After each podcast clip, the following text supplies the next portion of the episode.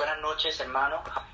Esta noche, pues, vengo a compartir con ustedes sobre la oración, la oración del sufrimiento puro.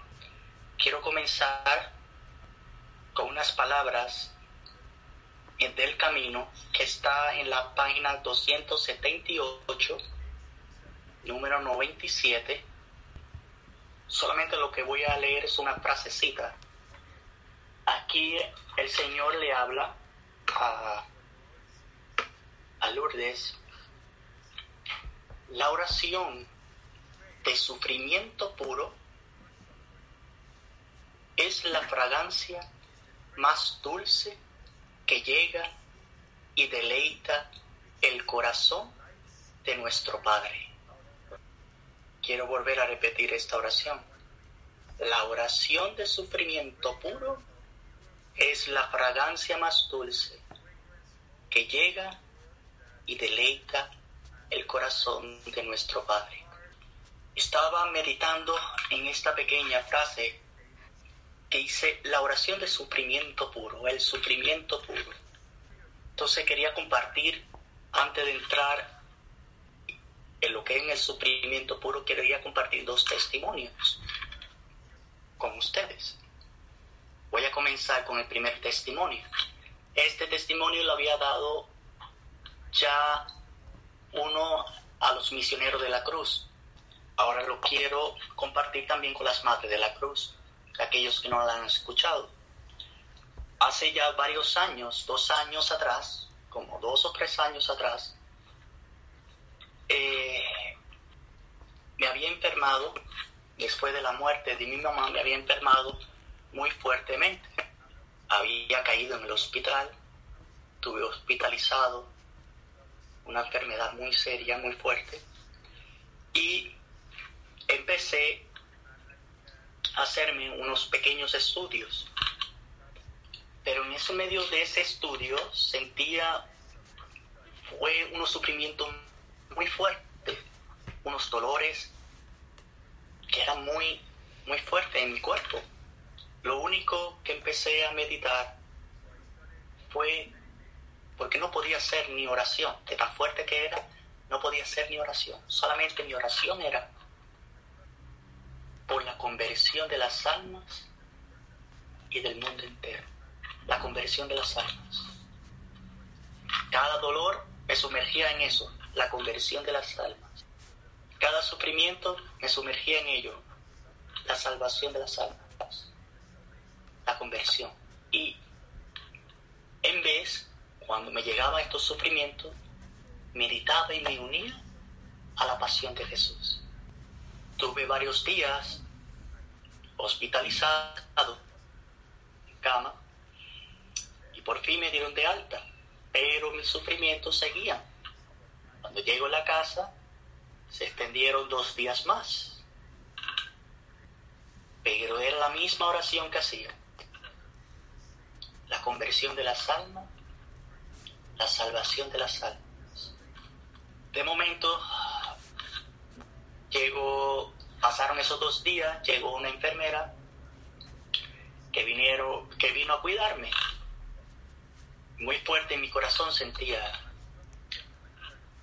Señor me pedía, háblale de mí, conversale. Y yo me sentía tan débil, tan débil que yo le decía, Señor, de verdad no, no estoy muy débil, no sé ni lo que voy a hablar. Me siento muy débil. ¿Qué desea que yo hable? ¿Qué quiere que hable? Y me ponía en mi corazón, háblale de mi amor y mi misericordia. La cuestión fue que salí muy bien, empecé a hablar del amor y de la misericordia. Cuando empiezo a hablar del amor y misericordia, veo un cambio en ella tan grande, un hambre, un deseo. Y veo que empieza a llamar a una de las parroquias, a una de las iglesias cerca, cercana. Cuando llega al otro día, me dice, la veía con un semblante diferente, muy feliz, alegre, contenta. Y me decía, estoy feliz, alegre. Hacía 19 años que nos había confesado y había recibido la confesión y había vuelto a la iglesia. Ver cuando de momento en mi corazón escucho las palabras mismas que Dios le decía en el camino a la comunidad, cree, hijo mío, cree, que tu sufrimiento, unido a los míos, están salvando almas. Cree, cree. Muy bien. Ahora seguir con el segundo testimonio. En esos días abrieron la adoración perpetua en nuestra parroquia 24 horas, cual nuestro hermano, hermano Adrián Eibe está trabajando en ella fuertemente. Sucede que ese sábado que era que se abría, por primera vez la adoración perpetua, no había ninguna persona que adoraran al Señor.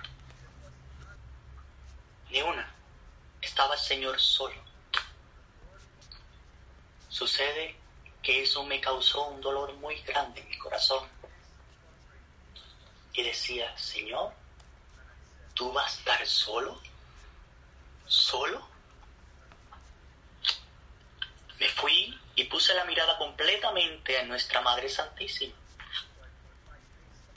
Y le dije, Madre mía, ¿tú vas a permitir que tu hijo se quede solo? Oh, no, señora, no puedes permitir eso. Toca los corazones fríos y árdalo en el fuego de tu amor.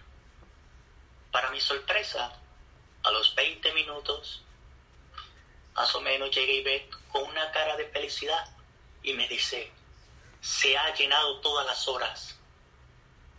Todas las horas de las noches se ha llenado. ¿Por qué le hablo de estos dos testimonios?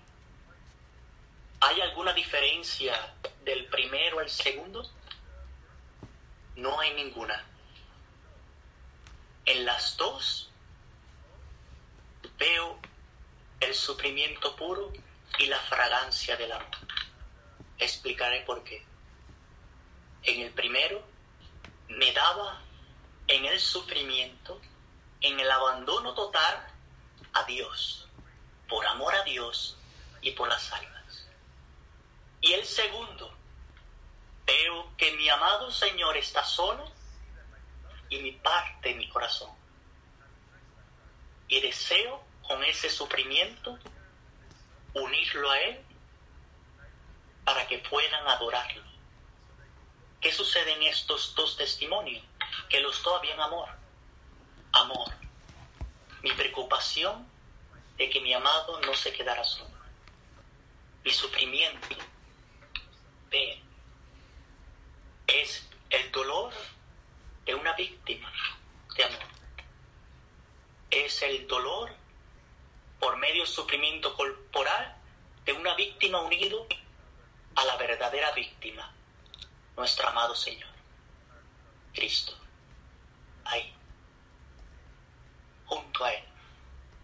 En medio de ese sufrimiento, tocaba y llegaba al corazón del Padre. ¿Por qué? Porque estaba unido al mismo sufrimiento de Jesús, de Cristo. Y ya nuestro amado Padre veía mi sufrimiento al sufrimiento de su Hijo y dolor. Y se hacía una fragancia agradable a Dios. Pero había algo muy importante aquí, cual ahora le pregunto a ustedes. Aquí había algo que era la confianza la confianza de aquella oración sería escuchada. la confianza de aquella oración como una víctima sería escuchada. Adiós.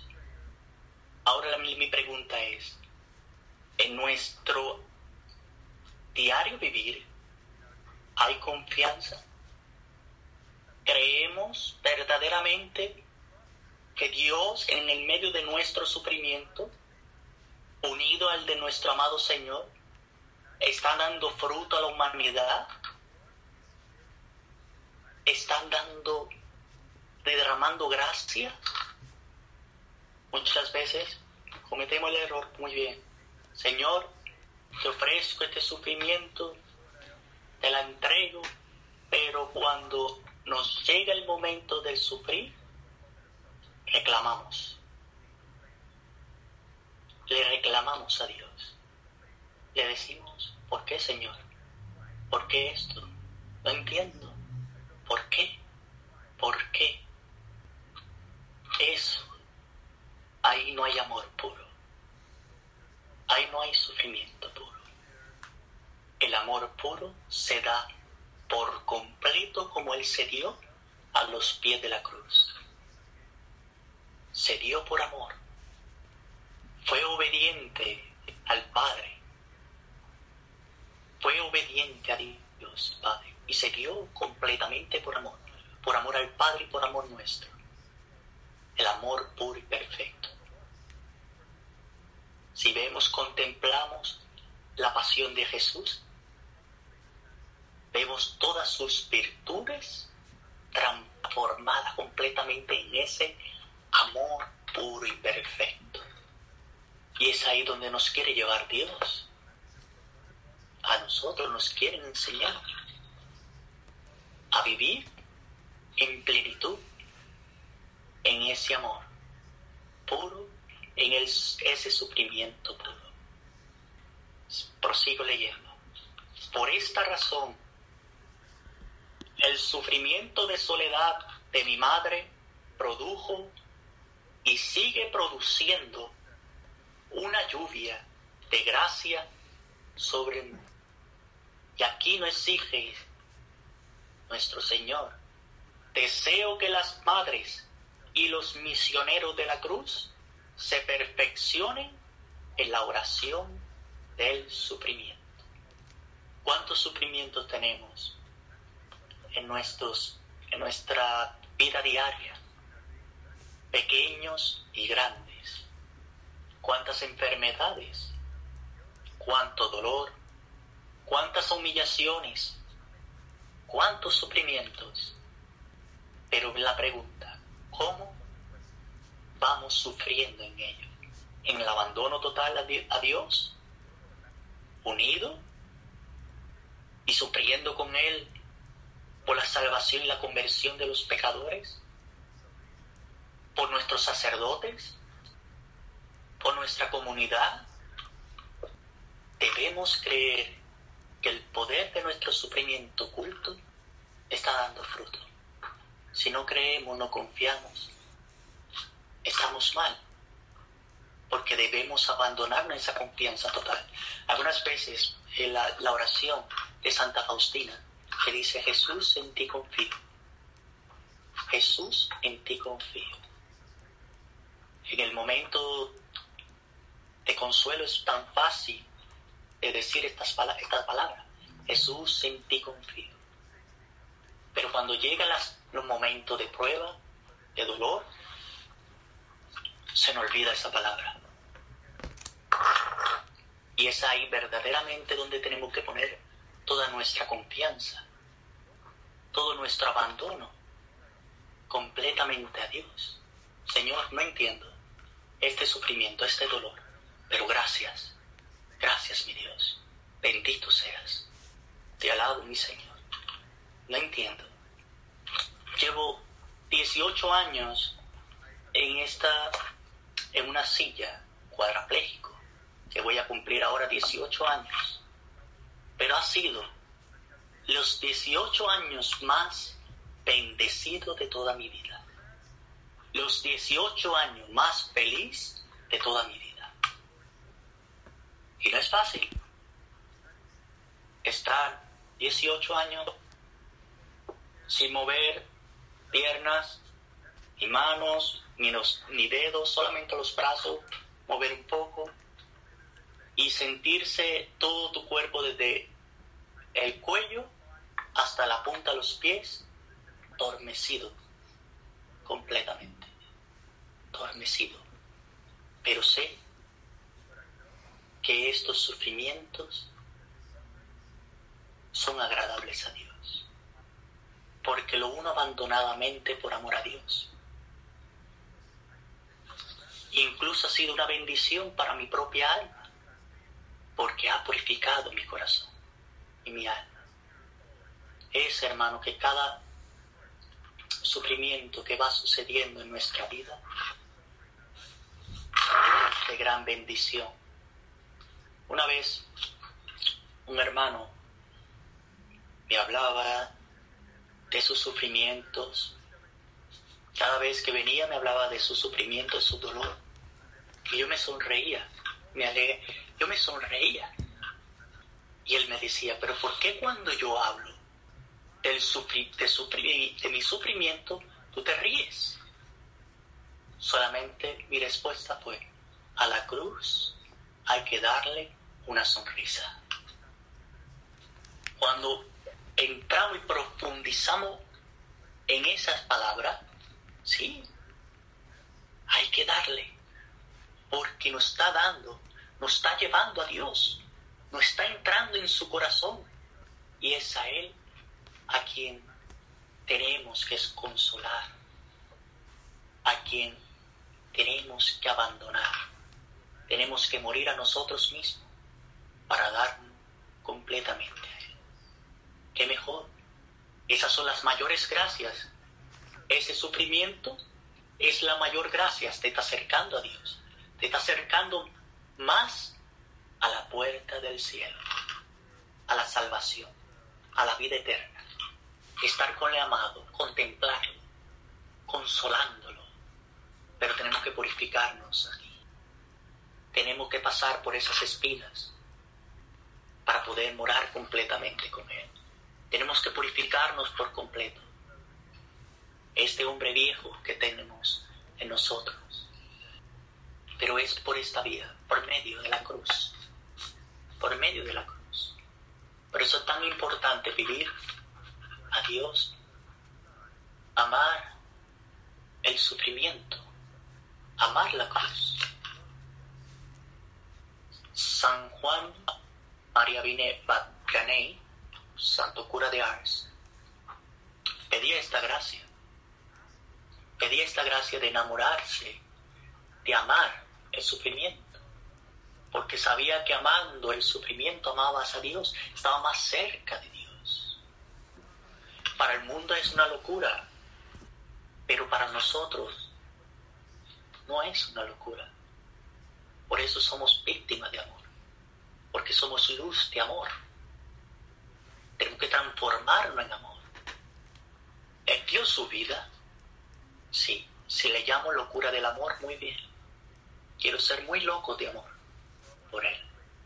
Me falta mucho amar como Él nos amó. ¿Por qué he hablado esta noche de la oración? Del sufrimiento se está acercando un día muy importante, que es el retiro que va a haber en, España. Y sé que cada en estos momentos, cada uno tenemos nuestros sufrimientos, diferentes cruces, diferentes sufrimientos, uno más grande y otro más pequeño.